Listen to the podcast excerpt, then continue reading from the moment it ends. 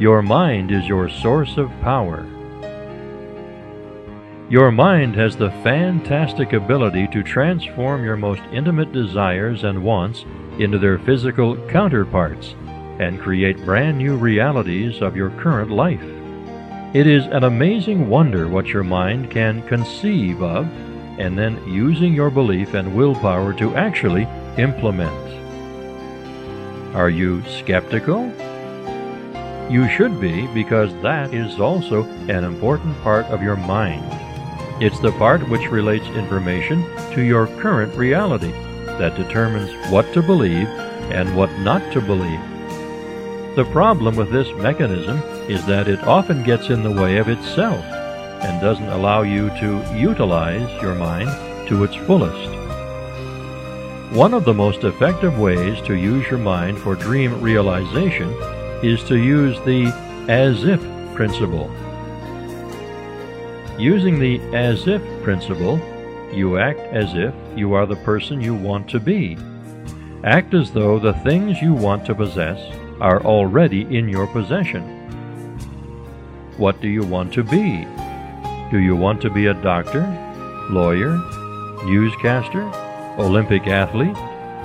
Think, act, and feel like one. By being your goal, you'll be much closer to your goal because you are constantly in touch with your final objective.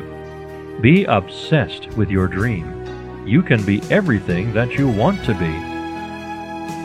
For this to be effective, you can't just act like you are what you want to be. You have to actually take action. Don't get so lost in this new reality that you forget to take action.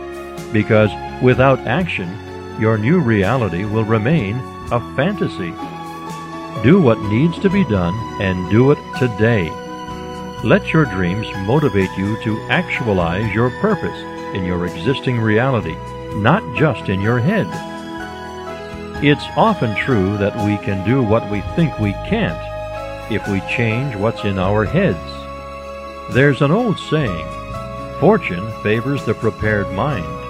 It's all in the mind. A famous person once said, Whenever you think you can or you can't, you're right.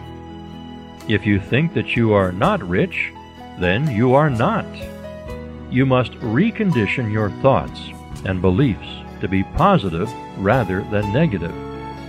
Many times it is hard to think rich if everything around you truly is poor, but that when visualization with a bit of imagination is required, use your mind to expand the possibilities of your life into a new reality.